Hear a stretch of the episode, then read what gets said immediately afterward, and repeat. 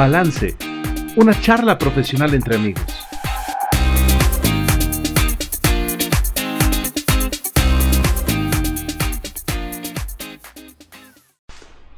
Ah, sí es cierto que yo doy la bienvenida a la entrada. Sí es cierto, familia. ¿Qué tal? Muy buen día, tardes o noches a la hora que nos estés escuchando. Bienvenidos a este nuestro cuarto episodio de Balance, una plática profesional entre amigos, lo más eh, ecuánime posible. Estamos hoy eh, grabando y de manteles largos porque siempre es un placer estar, estar del otro lado contigo, que nos estás escuchando y por supuesto esperamos compartiendo este podcast.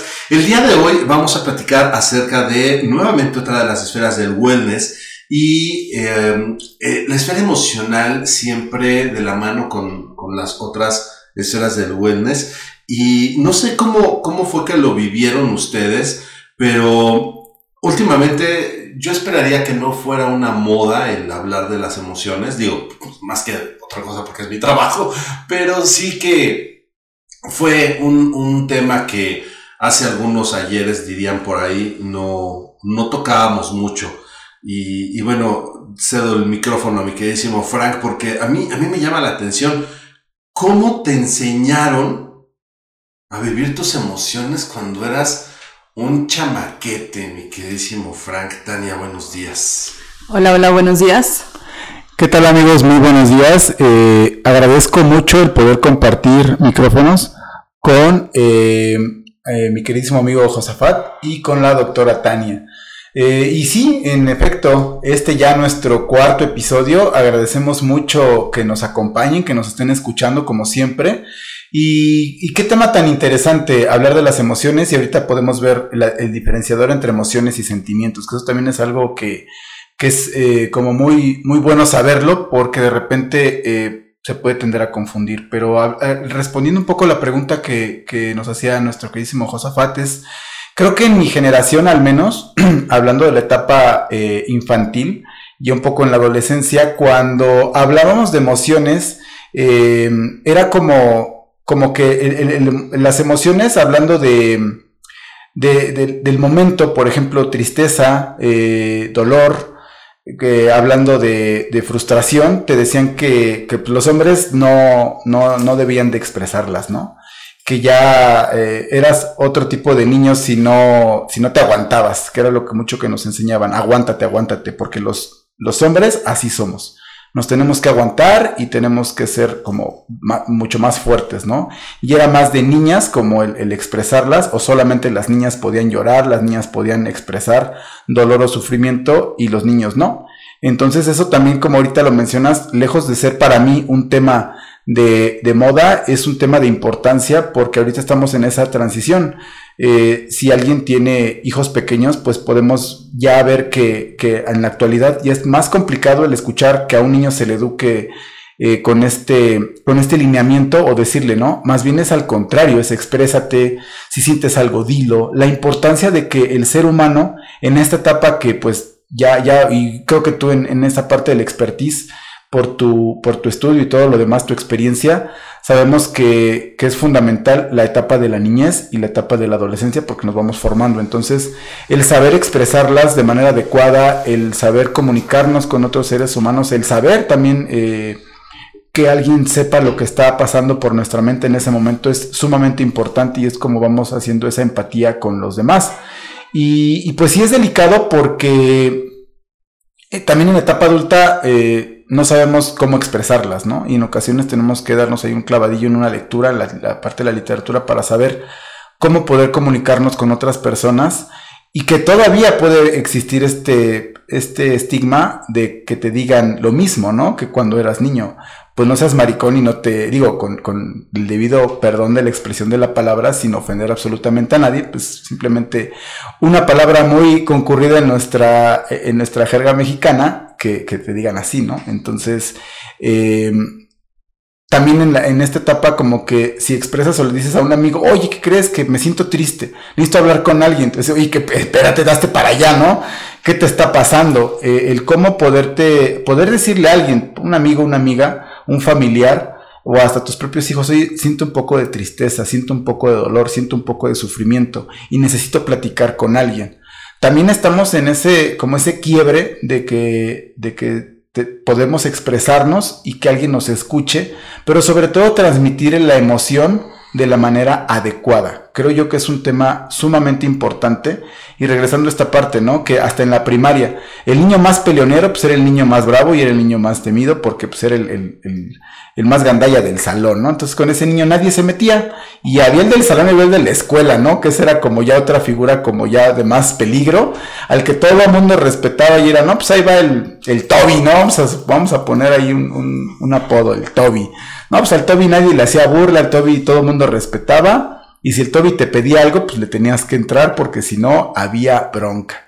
Y tú sabías de qué lado querías estar, ¿no? Del lado cuate del Toby o enemigo del Toby, pero pues nadie quería ser enemigo del Toby. Entonces, eh, el cómo también no podías llegar a tu casa y decir, oye mamá, ¿qué crees que el Toby me pegó? Porque te decían, si alguien te pega y te dejas, va doble.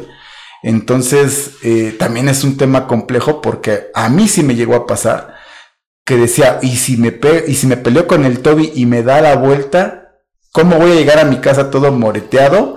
Y que me digan, ¿cómo le fue al otro niño? No, pues este, nada, ¿no? Ni lo toqué, no, pues ahora de ahí te va otra por, por baboso, ¿no? Por, por no haberte puesto las pilas y era como la, manera de forjar el carácter de un niño.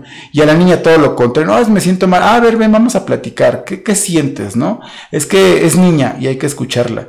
Y el niño iba reprimiendo y reprimiendo y reprimiendo. Y repito, ¿no? Nos convertimos ya en, la parte adulta en cómo no, no saber comunicar esta emoción. Entonces, eh, pues es algo importante, como bien lo menciona mi querido Josafat, es parte de las esferas del wellness y que también el, tenerlas equilibradas, el mantenerlas eh, en un nivel adecuado, nos va a hacer eh, muchísimo más funcionales y sobre todo la comunicación con otros seres humanos. Y justo aquí acabas de decir algo que, que me llama mucho la atención, que es ¿Qué diferencia hay entre las emociones, ¿no? Como, como bien comentabas, y ya los sentimientos? Y creo que ahí es donde Josafat nos puede iluminar con su sabiduría. Cálmate tú, ¿cómo no? Wikipedia, mami, Wikipedia. Mira, básicamente los, las emociones son estos eh, sentires, voy a decir que incluso sí se pueden detectar en ciertos animales. Y los sentimientos ya es una elaboración cognitiva, ya es darle como un sentido más humano, ¿no? A, muy, muy grosso modo. Por ejemplo, el afecto lo puede sentir un perro, ¿no? Incluso un gato, ¿no? Ya sé que son medio odiosos, pero, pero sí lo puede sentir un gato. Lo que no puede hacer ni un perro ni un gato es amarte. O sea, esa parte en donde nosotros Ay, no, y, ay, cada vez que veo ese micrófono que me regaló mi mujercita, yo palpito de emoción. No, no, no, eso no lo puede hacer ningún animal, eh, más que el ser humano me refiero, ¿no? Entonces, esa es como la básica de las, de las diferencias, ¿no? Y que a través de esas situaciones voy a decir, el ser humano puede crear incluso cosas como el arte. Me refiero a... Eh, canciones, me refiero a películas, me refiero a esculturas, en donde sí se quedan plasmadas ciertas cosas, ¿no? Pensar en esta imagen de la Gioconda, ¿no? Tan famosa, su, su mirada y no sé qué, y yo escuchaba a, gente describirla como si estuvieran describiendo, no sé, a, a su propia pareja, así como, y yo digo así como, no, pues esto es muy bruto, ¿no? Porque porque yo no tengo ese feeling. No lo entiendo. No, sí, eh, pero por ejemplo, cuando vi Hachiko, no manches, o sea, a los créditos yo estaba. Ay, sí, güey.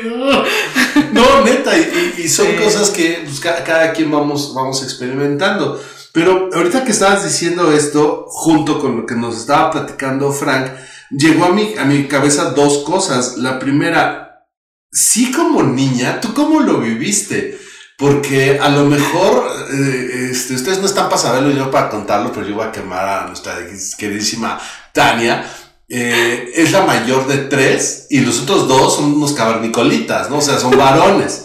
Y ella es la mayor, o sea, mi, mi, idea es, si lo viviste tú así como, como esta diferencia, más o menos por ser todos, todos nosotros tres de la misma rodada, eh, esa es una. Y la otra, ahorita que decía Frank, esta parte, si es cierto, estamos, estamos mal acostumbrándonos a ofrecer disculpas por todo. ¿No? Y, hace cuántas generaciones, si era ser puto, si era ser maricón, si era ser joto, y no era, eh, vamos, siempre ha sido ofensivo, pero nunca había sido peligroso decirlo en esa circunstancia. Ahora, solamente voy a dejar una cosa y lo voy a dejar ahí como para, para la opinión pública. Imaginemos que voy por la calle, mi queridísimo Frank, y te grito, Juan, oye Juan, ¿vas a voltear? No, no, no, no. ¿Por qué no vas a voltear, Frank? Pues porque no me llamo Juan. Y entonces si alguien te dice puto, te dice joto, te dice maricón, aún si fueras cualquier preferencia sexual, o si te dicen chinga tu madre, ¿por qué tendrías que ofenderte si la ofensa no está en ti, sino en quien la está diciendo? Y entonces tu ofensa no tiene fondos en mi banco, tu cheque no tiene fondos en mi banco. Y a mí me encanta cuando pues, en la calle, ya sabes, el tráfico en la bendita Ciudad de México, y llega el fulano, se pasa en el carro y me grita, pendejo. Y entonces yo volteo así como, no sé a quién le hablas, carnal. Porque podré ser un montón de cosas, pero de pendejo no tengo un pelo, ¿no? Pero bueno, esas, esas cosas ahí se lo dejo a mi queridísima generación de, de cristal, mal llamada generación de cristal. Pero, pero bueno, perdón, Tania, ¿tú qué onda? esperen, esperen, esperen, me voy a hacer una pausa porque si no se me va. Voy a responder más a, más a detalle tu pregunta, Josafat. De sí, me llamo Juan. no, es que sí soy Juan, el pues no, es cierto. En la vida, en, en la vida adelante, ¿no? No, yo creo que es bien interesante este, este, este detalle porque, porque tú vas por la calle y gritan y creo que es un mecanismo de defensa propio de, de pues al menos yo asocio, ¿no? De, de, de esta cultura mexicana, no sé si en otros países lo hagan, pero yo soy mucho mencionar esta parte, ¿no? Cómo, cómo actúa y cómo se conduce el mexicano en su... Eh, como en su relación intersocial o en esta parte porque es, es, una, es una frase retadora, ¿no? Porque si no, no, difícilmente si te gritan adiós guapo, tú no vas a voltear tampoco. Pero si te gritan una palabra ofensiva es como, ah, voy a buscar bronca, ¿no? O sea, realmente no voy a permitir que nadie me lo diga. Entonces, creo que por eso volteamos. Yo me acuerdo que eh, yo tenía un amigo que, si tú, iba, él iba por la calle y de verdad él le podía decir, hey, hey, maricón, hey, y no volteaba. Y hasta que le decías su nombre, volteaba. Yo le dije, oye, no seas payaso, güey, te estoy hablando. Me dice, pues yo no me llamo ni chiflido, ni esto, ni aquello, yo me llamo tal. Ah, dije, tienes razón. Entonces, ahora, si tú vas por la calle y gritas, pues sí, sí puede hacer el experimento, pero te puede traer consecuencias porque se te pueden ir encima, no a golpes. Entonces, sí es curioso por qué volteamos. Pero yo lo asocio a eso, a que, a que no, no vamos a permitir que nadie venga y nos diga en nuestro territorio que somos y más, ¿no? Si te lo dicen en tu calle o en tu colonia, pues más valor te vas a dar. Respalda. Sí, claro, el barrio me respalda, pero si andas en otro lado, pues ni vas a voltear, porque ah, alguien me va a echar bronca, entonces mejor ni volteo. Eh, y es, es, chistoso porque eh, ahorita que mencionabas esta parte, a veces es, es, como cuestión del ego, ¿no? Voy a contar una anécdota que me pasó hoy en la mañana. Eh, venía manejando y, y, de repente veo por el espejo retrovisor del carro y tenía un, un, otro vehículo demasiado atrás, ¿no? O sea, muy, muy pegado. Entonces, yo una mala costumbre que tengo es que cuando los veo así, doy un ligero frenón así rápido y acelero, ¿no? Como para que también se, se como para que se espanten. Digo, ¿por qué vienes tan pegado a mí, no? Toma tu distancia. Y, es cuatro, pues se enojó, entonces lo que hace es eh, reduce la velocidad y me, y me, se, se, se, mete, ¿no? Tal cual, así en un semáforo llega y se, se, se pone enfrente de mí y me volteé a ver y, pues, también en esta mirada retadora que muchos lo hemos hecho. Es como de, pues, ¿qué, no? Que, pues, ¿qué, qué, de qué? Pero es un lenguaje no verbal. Entonces es bien chistoso porque él hasta pone su, su mano en el mentón, así como de, pues, ¿qué, qué te traes? ¿No? Y yo, pues, pues no sé, o sea, pues, que, que, a ver quién se baja primero del carro y esto. Y luego pensé, ahorita no me puedo pelear porque traigo prisa. O sea, no me puedo decir de cosas con nadie porque traigo prisa, no tengo que ir a trabajar y todo. Y dije, ganas no me faltaban de seguirle el, el juego porque pues es una Peleonero, pero trabajador. y puntual. Y puntual. Es la parte provocativa que a veces nadie quiere ceder, ¿no? Y hablamos un poco de esta parte de las emociones, porque la verdad es que yo no quería ni que se metiera el carro enfrente de mí como decir, ah, me chingó y me, me rebasó, ¿no? A la mala y pues él fue como más vivo que yo.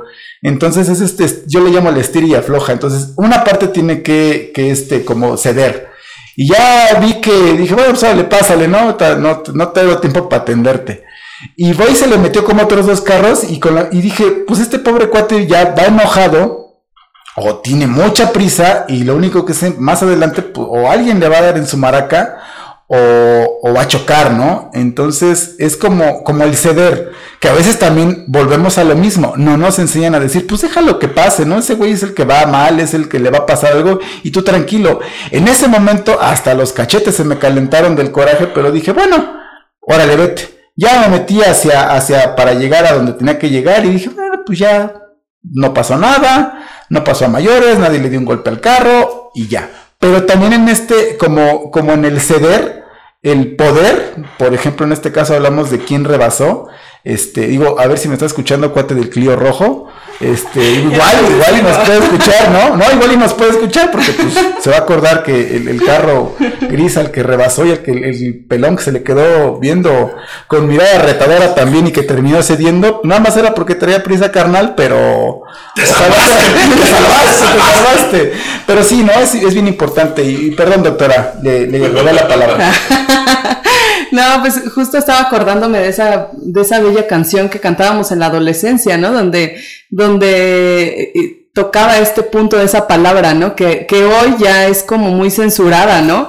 Y nosotros la cantábamos y, y te daba risa, o sea, te da risa la canción, de, esa canción de Molotov, que, que, da risa y la cantas y, y, en realidad era así como, como algo que, que entre chavos eh, te, hacía sentir con sentido de pertenencia, ¿no? Hoy la, la, la pones, otra vez, igual yo venía de, de dejar a mi hija y, y, se me ocurrió ponerla porque la verdad me gusta. Y la puse en, en un tono alto y pues al pasar a un semáforo se me quedaron viendo feo, ¿no?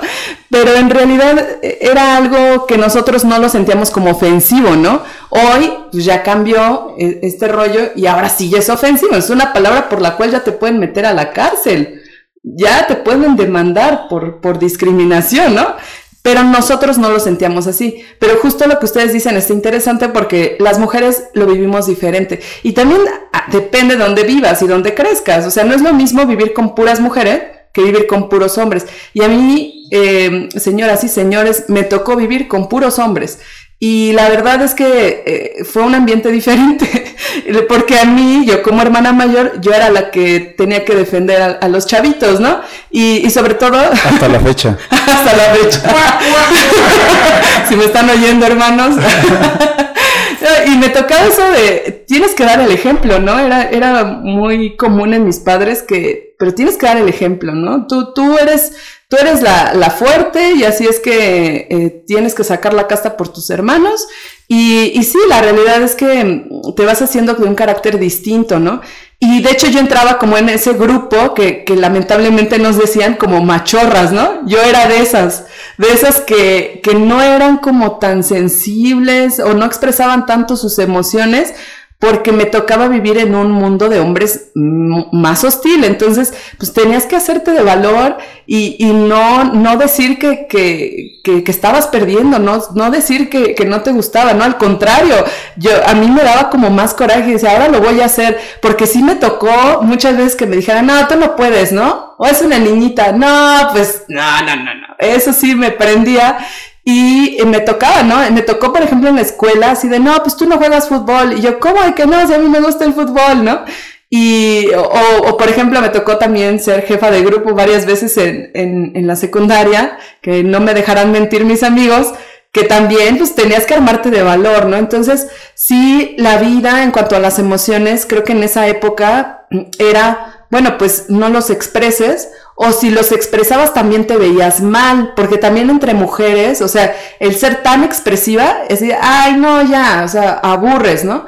Y ahora es diferente. Ahora, afortunadamente, ya puedes decir que algo te molesta o que algo te enoja o algo te entristece y ya no es como tan mal visto. Pero aún así, la generación, por ejemplo, a mí me toca con mi papá, que de repente sí me echa dos que tres regañadas, porque él hace referencia a su época, ¿no? Entonces, llegando a casa, con, con, papá, pues sí es más esta situación de regresar al pasado. Pero ya tratar con mi hija y mi hijo es otro rollo, porque tengo que cuidar también lo que, lo que digo. Entonces ahí la pregunta para ustedes es, ¿qué onda? ¿Cómo lo están ahora llevando con sus hijos? ¿Cómo están eh, modificando esto que aprendieron con, con, sus, con sus nuevas generaciones? Mira, yo, yo lo que puedo ahorita reconocer de mi educación es que en casa eh, yo fui hijo de papás divorciados desde los tres años, entonces mi mamá, su mamá y la mamá de la mamá de mi mamá, o sea, a mí me educó mi bisabuela, mi abuela, mi abuela, perdón, mi bisabuela, mi abuela, mi mamá y mi tía abuela. Y por ahí metido en el despacho de la tintorería, mi bisabuelo, entonces mis figuras siempre fueron femeninas.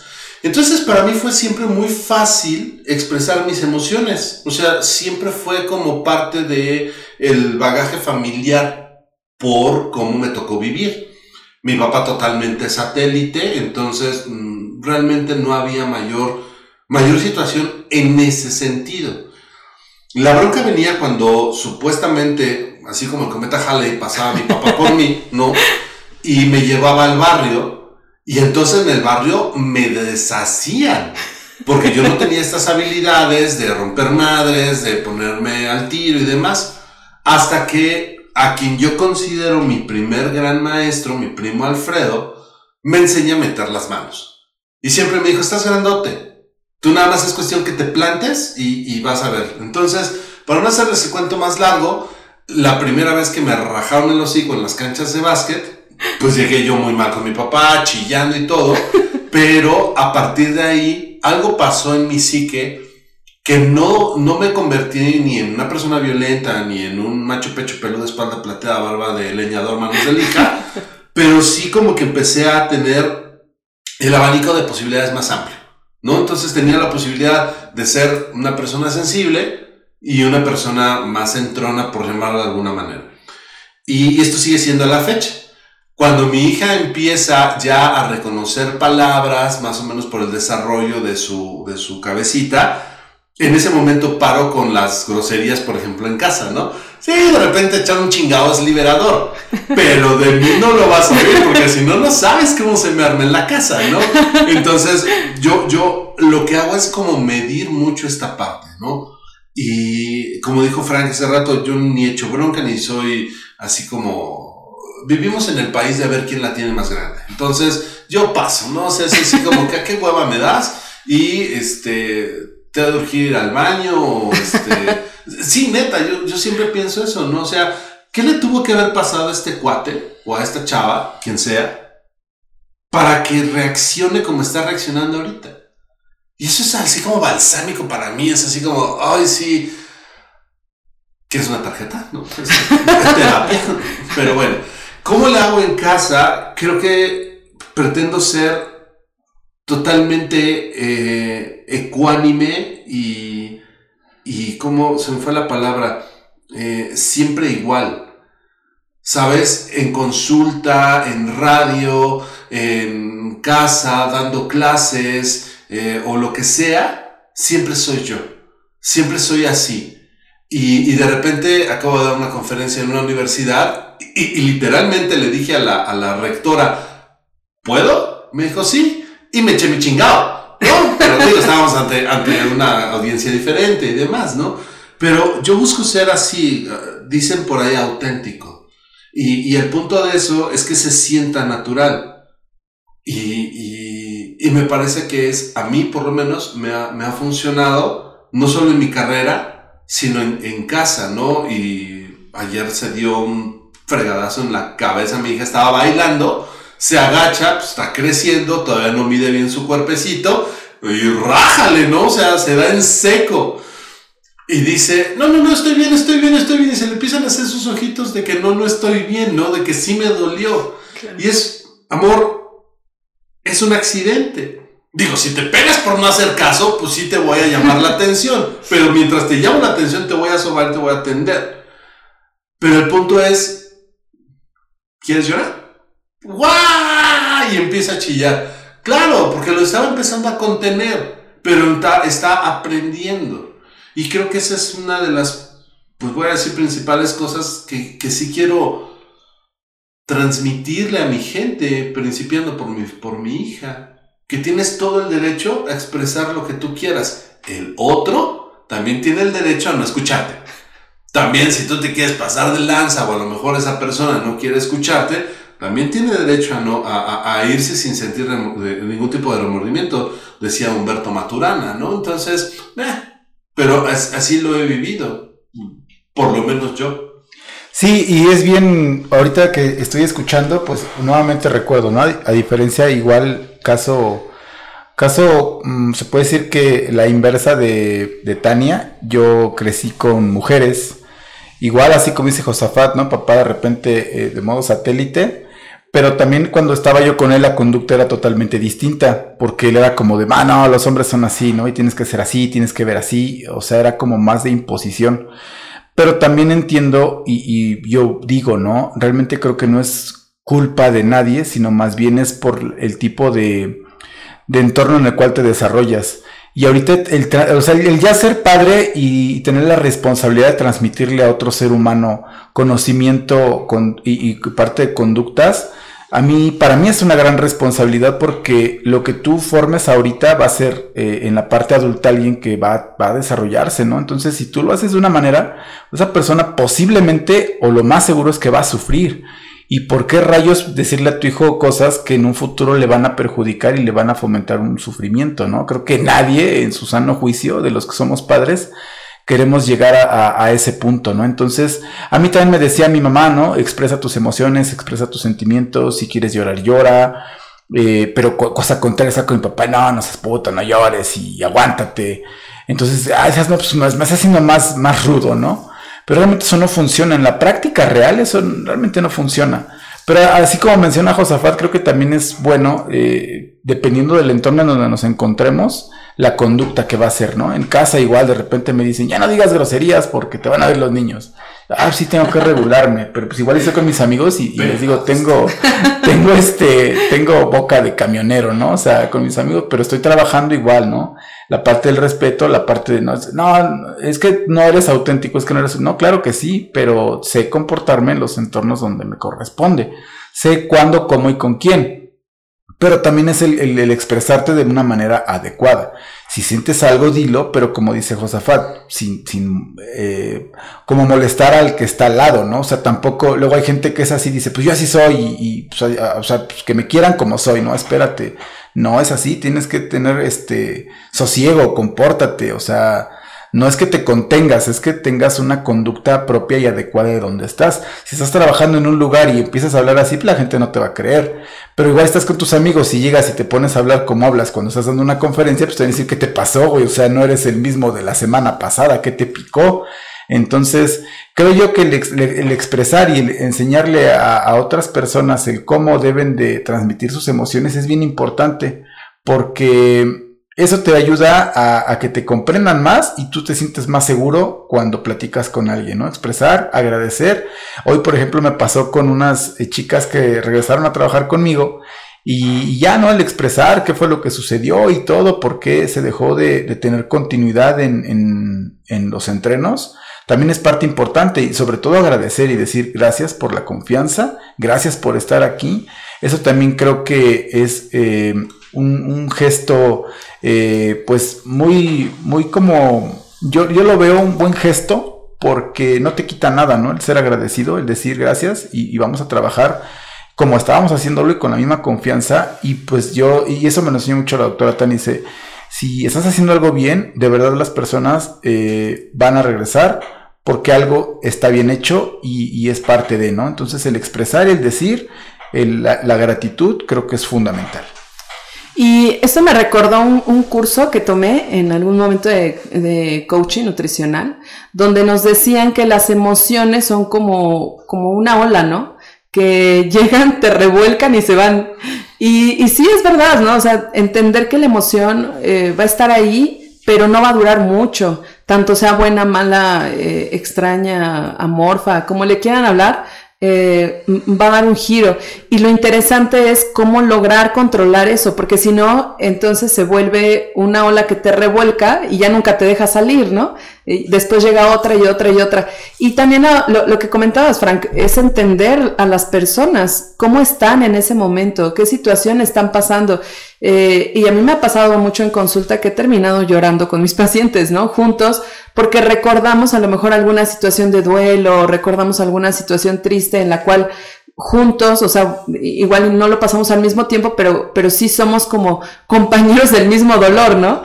Y, y hacer empatía, o sea, hacer clic con esa persona y decir, ¿sabes qué? Mira, yo también me siento igual que tú, vamos, eh, vamos a platicarlo. Y eso también es como muy liberador, ¿no? Poder, poder hacer eso con, con las personas que, que, están a tu alrededor y también ir más allá, porque creo que ese es un problema que tenemos mucho en la, en la parte médica, ¿no? No vamos más allá.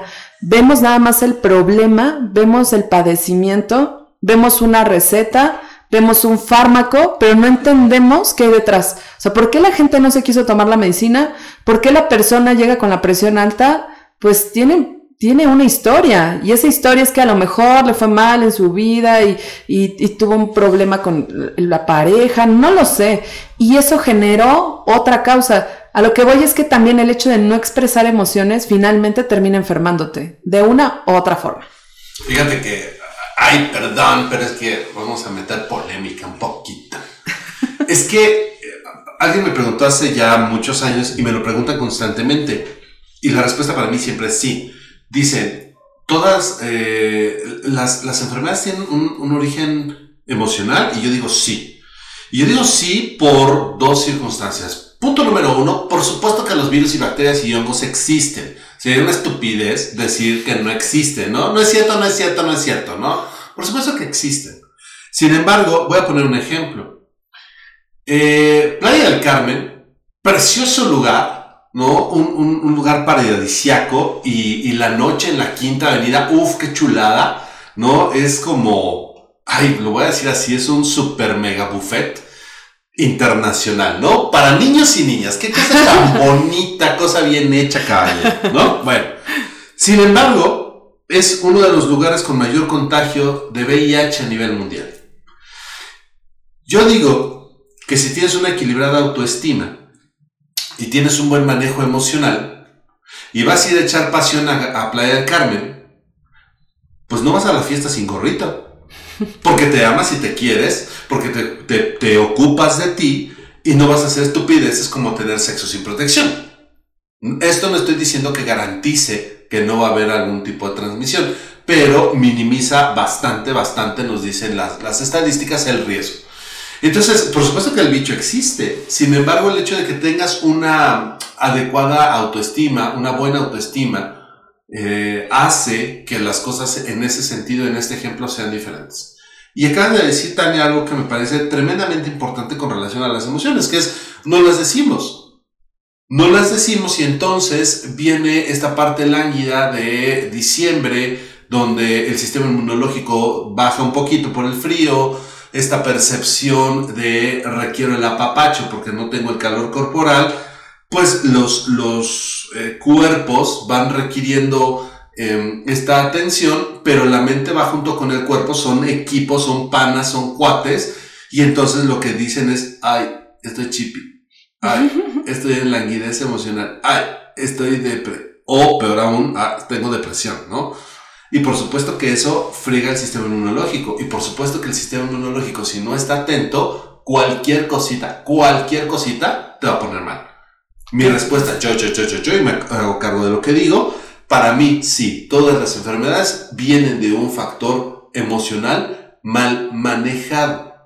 Y eso no quiere decir que, te, que esto te cree como una vacuna pa, eh, con patas, ¿no? O sea, no, simplemente hace que la estadística en tu vida sea mucho menor en cuanto a las situaciones de, de enfermedad. Entonces, para mí es tremendamente importante esto que están ya tienen varios ciclos haciéndolo, pero ahora se nota mucho de socioemocional en la sistema de educación nacional, ¿no? Para primaria y secundaria sobre todo. buscan enseñar a nuestros chavos, a nuestros niños y niñas, a manejar precisamente sus emociones. Solamente que tengo aquí que decir algo. Socioemocional la está dando el matemático y la química. Claro. ¿Por qué demonios no pones a psicólogos? Hay un montón de psicólogos que están preparados para poderlo dar.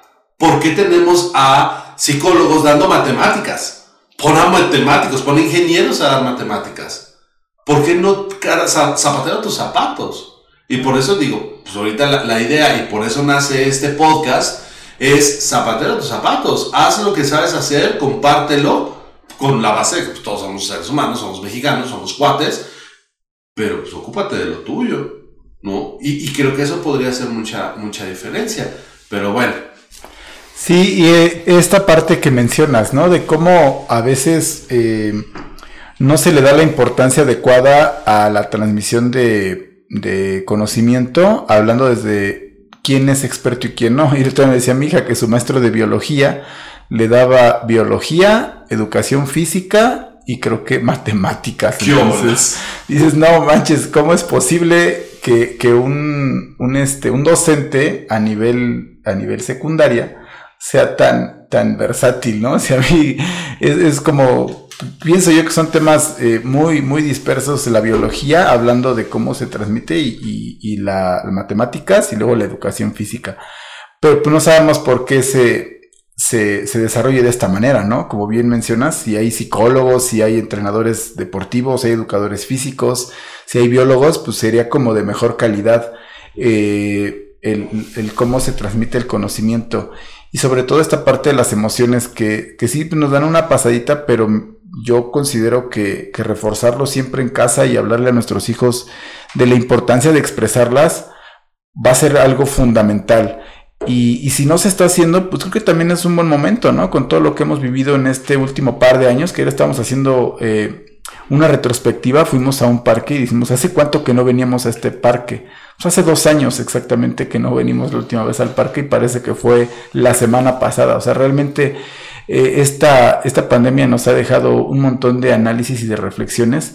Pero creo que el expresar nuestras emociones es fundamental y es algo de lo que podemos aprender. El, hecho de haber estado como más tiempo con nuestra familia o el valorar, el no ver a las personas, el decirle a un amigo o, a un compañero de trabajo, oye, te extrañé, te quiero mucho, es importante estar contigo y que sepan que eres valorado, creo que eso no te, no te quita absolutamente nada de hombría, hablando de que estamos como mencionando que el hombre a veces es un poco más reprimido y que, ah, no, pues, oye, pues hazte para allá, ¿no? ¿En qué te estás, como mencioné hace rato, en qué te estás convirtiendo, ¿no? Pues simplemente en una persona que tiene una capacidad de análisis a lo mejor distinta y expresándote lo que realmente siente, ¿no? O sea, abrazar a un amigo no te quita absolutamente nada.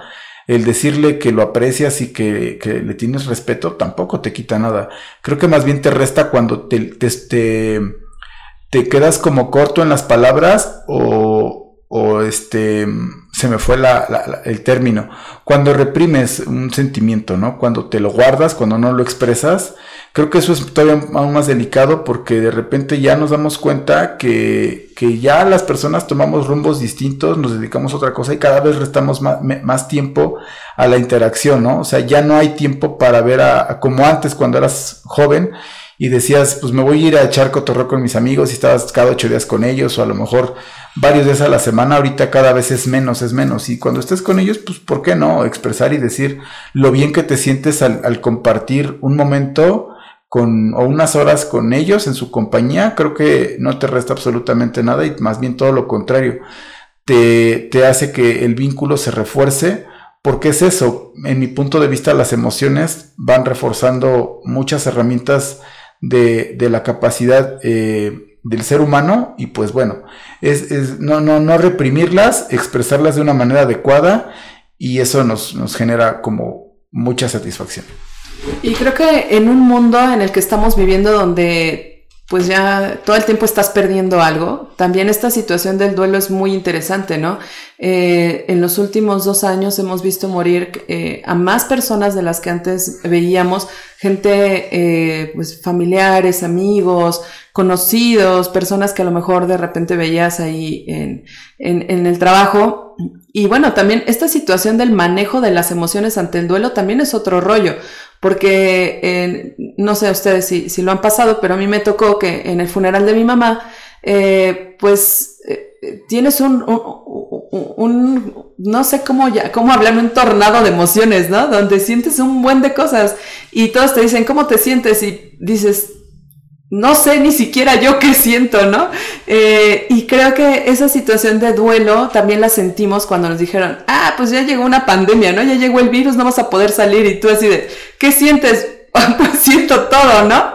Y ahorita que te vuelvan a decir que hay otra nueva variante, dices, bueno, ya igual te estás, a, tu, asombro ya cada día va aumentando, ¿no? Tu círculo de asombro va aumentando, tu radio de asombro cada día se aumenta más, pero sin embargo, pues sí sigues sintiendo muchas emociones y esta situación de duelo, del saber que perdiste algo, desde una persona que amabas hasta una situación que era para ti cotidiana, la verdad es que sí generó coraje, generó miedo, genera incertidumbre. Y el hecho de no compartirlo y no decirlo también eh, genera muchas cosas que, que, después, que como lo estamos viendo, pues también genera un impacto, ¿no? O sea, hablamos de, de esta situación de COVID, del impacto que tuvo en la enfermedad, pero el impacto que tuvo socioemocional es terrible, bueno, indudablemente económico, ¿no? Político, etc.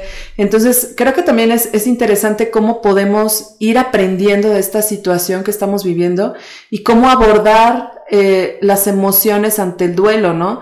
Desde que te digan, ¿sabes qué? No vas a poder hacer eh, tu ceremonia fúnebre que estabas acostumbrado a hacer, que te habían enseñado, que, que venía siendo milenaria, hasta el hecho de decir, bueno, me, me corrieron mi trabajo porque, porque ahora hicieron un recorte y, y, no tienen cómo pagarme, ¿no? Entonces, ¿podemos empezar a hacer una nueva filosofía? Esa sería la pregunta, Josafat. ¿Podemos empezar a hacer una nueva filosofía emocional, un, una forma de tener como un plan emergente para situaciones o en realidad las cosas surgen y debemos estar preparados para todo?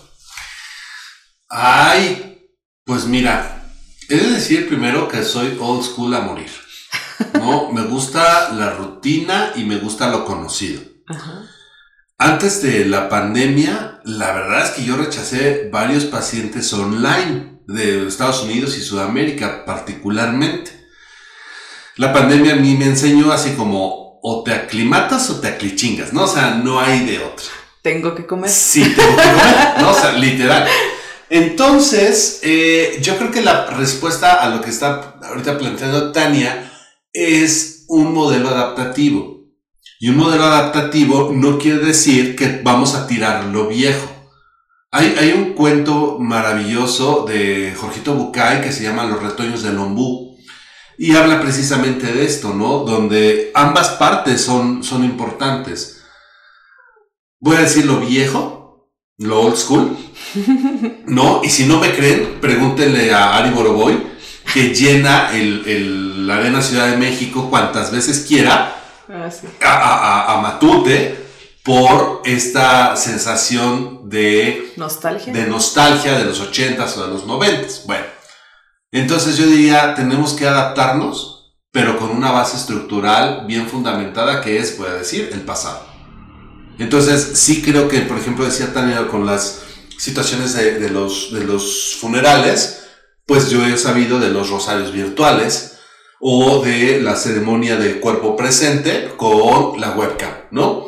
Entonces están los deudos primordiales o principales y al lado está una webcam en donde todos los demás se conectan para acompañar a la, a la familia y se quedan igual, ¿no? O sea, se quedan las horas que estén, pero conectados.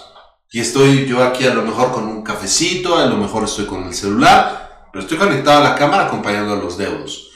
Entonces yo creo que, eh, digo, decíamos hace, hace rato, vamos a hacer un, un, gol para, para Frank y sus actividades, entrenamiento digital con sensores y acá súper ya moderno, ya en, en, cuanto puedan conectarse con Frank, qué cosa tan maravillosa.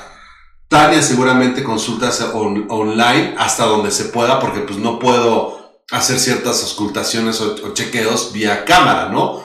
Que ya, fíjate, Josa, que ya hay muchos aparatos que nos ayudan a eso.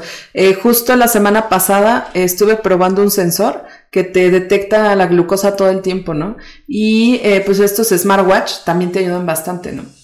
Ah, fíjate, entonces, y con nosotros, pues bueno, la consulta online con la cámara, pues yo creo que esa es, esa es la, la, situación de la adaptación, pero en, en, nuestro tema de hoy de las emociones, esto ha, ha, ha generado una adaptación emocional también muy importante, en, en la cual sí nos estamos dando cuenta que por supuesto que requerimos el contacto físico.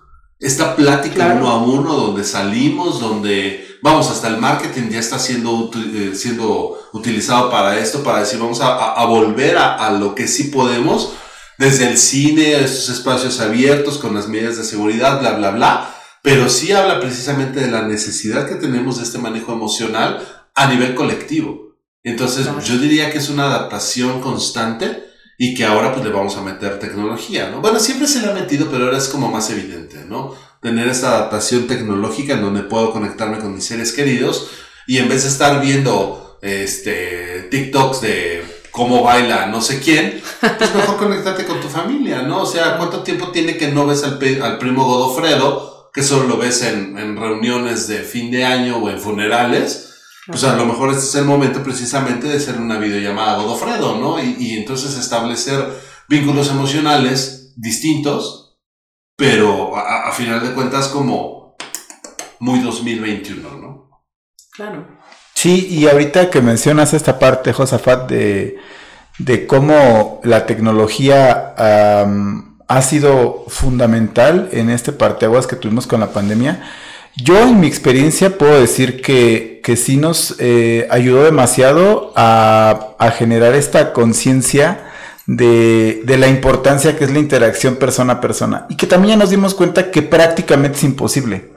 O sea, de verdad, y lo digo con todo respeto, quien diga que todavía está en su casa y que no sale para nada, híjole, creo que esa persona no se está adaptando realmente. Creo que eso ya lo vivimos, ya lo tuvimos como, como una prueba piloto ya hicimos esa transición y como bien menciona Josafat, ¿no? los espacios abiertos con las debidas medidas eh, son cada vez más concurridos y, y como nosotros en la parte de la salud, como también nos ayudó a generar la conciencia y también abrir esa, ese abanico de oportunidades para que tú selecciones cómo quieres trabajar. ¿Te puedes quedar con el método tradicional? Sí. Yo no digo que no pero estás perdiendo muchas otras oportunidades. No estás volteando a ver hacia otro lugar donde hay un nicho de oportunidades y que ahorita lo puedes hacer, ¿no? ¿Por qué, ¿Por qué no hacer un entrenamiento híbrido, por ejemplo? Si tenemos sesiones presenciales y en ese momento que alguien más se conecte vía digital, generas este sentido de pertenencia y, y siente, te sientes acompañado. Entonces, anteriormente decías, no, pues, creo que me quedo con lo presencial, me quedo con lo tradicional y viceversa. A lo mejor había quienes estaban nada más en lo digital, pero también ya nos dimos cuenta que las personas necesitamos el contacto y la interacción humano a humano de manera presencial. Entonces, ¿qué mejor que tener como, como unas oportunidades más de las que ya teníamos y sobre todo saberlas controlar. Y en la parte de las emociones, cómo poder conectar con las personas si están detrás de un dispositivo y cómo no hacerlo tan frío, ¿no? Cómo no decir, ah, es que estás ahí, pero no, es que nunca va a ser igual. Pues definitivamente no va a ser igual, pero puede ser mejor que como lo era antes. ¿Por qué no decir, no va a llegar, no vas a llegar al 100%, pero llegas al 99.9%? Porque tú mismo estás generando esta energía para que las personas puedan tener esta esta sensación, esta emoción de estar ahí contigo, de, de, de, de, decir, vamos a echarle todos, ¿no? Grupo, equipo, con quien estés trabajando, o sea una o sean 50 personas, que la persona sienta esa conexión emocional a través de ese dispositivo, que tú mismo le generes esa energía, pero si le dices, ah, sí, haz esto, y, y como que no estás ahí, también creo que afecta, y también en lo personal fue prueba y error, ¿no? Qué se puede y qué se tiene que mejorar en la parte digital, qué se puede y qué se tiene que mejorar en la parte presencial. Y ahorita estamos en esa transición constante. Y me da gusto también que las personas cuando regresan aquí a UTEM dicen, ah, ok, hay algo diferente, no estamos en lo mismo. Qué flojera que estuvieras en el 2016, todavía casi 2022, ¿no? Más bien en el 2022 vienen cosas innovadoras, vienen cosas nuevas, y así va a ser, ¿no? Conforme vayamos haciendo esta transición hacia otros elementos, pues cada vez vamos a empezar a darnos cuenta que hay, hay más y más y más que ofrecer. Como por ejemplo este podcast, tal vez hace cuatro o cinco años se dice, ah, no, pues es que eso nada más está como en otro tipo de alcances. Ahorita afortunadamente lo tenemos, tenemos otros proyectos que poco a poco vamos a ir dando, como lo que mencionaba Josafata ahorita ir haciendo que los entrenamientos sean más dinámicos a través de, herramientas prácticas al alcance de todos, que son estos sensores de actividad física, los cuales se basan en la frecuencia cardíaca y mediante una aplicación y una plataforma lo hacemos totalmente dinámico y totalmente interactivo y va a ser una cuestión en la que la persona también va a sentir esa emoción de saber y de sentir que está trabajando con un grupo que también le están echando todas las ganas para poder eh, mejorar su eh, estado de salud física. Sí, y justo, pues bueno, eh, creo que esta etapa en la que estamos entrando de, de digitalización e indudablemente inteligencia artificial se basa principalmente en, el humano, ¿no? Para poder hacer una inteligencia artificial necesitas conocer eh, la cultura, eh, las emociones de, esa persona. Hasta una Alexa, ¿no? Le preguntas, dime un chiste y, te folcloriza, ¿no? Los, los, chistes, dependiendo de la región, dependiendo del país, ¿no?